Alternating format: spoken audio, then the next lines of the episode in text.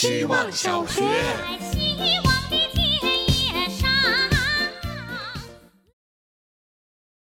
每天一分钟，大家好，我是小草。今天我难产了，这个时候才能体会生小孩的感觉。周末感觉做了好多事，多到写不出东西来。这种多类似海水，你往里摸什么都摸不到，只能花时间把它暴晒，就能晒出盐。就是往生活里加的那个氯化钠。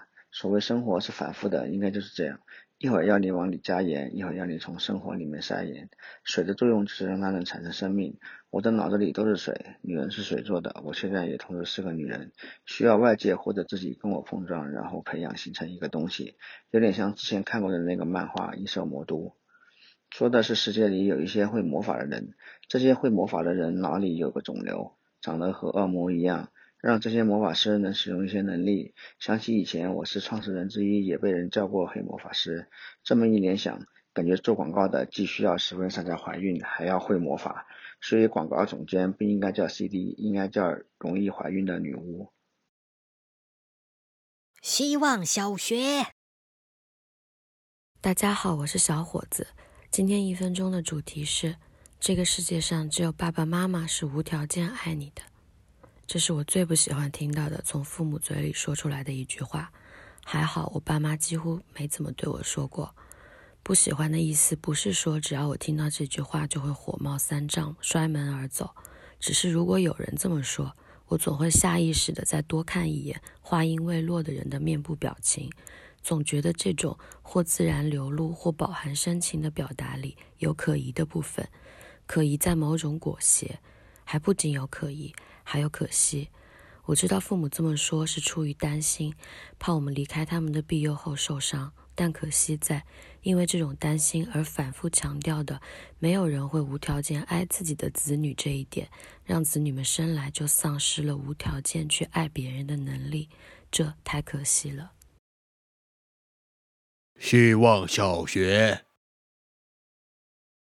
大家好，我是小包包。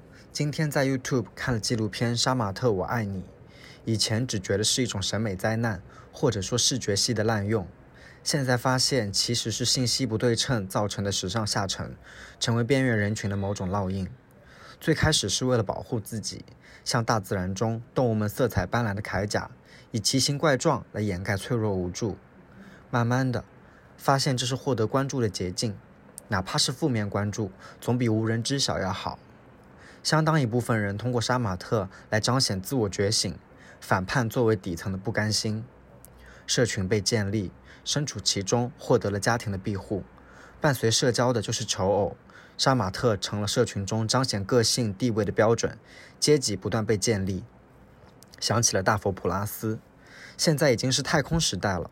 人们可以搭乘太空船到达月球，却永远无法探索人们内心的宇宙。希望小学，大家好，我是小岛产珍珠，今天想聊一聊朋友圈。我特别喜欢在旅游途中加当地人的微信，民宿主人、酒店小妹、手工艺制作者我都加过。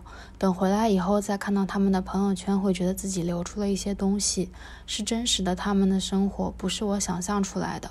每次在换气的缝隙看到他们，那片草地下雪了，白马在草地上奔腾，或者是民族服饰出新装了，可爱的女孩脸上印着高原红，和每件衣服都很搭。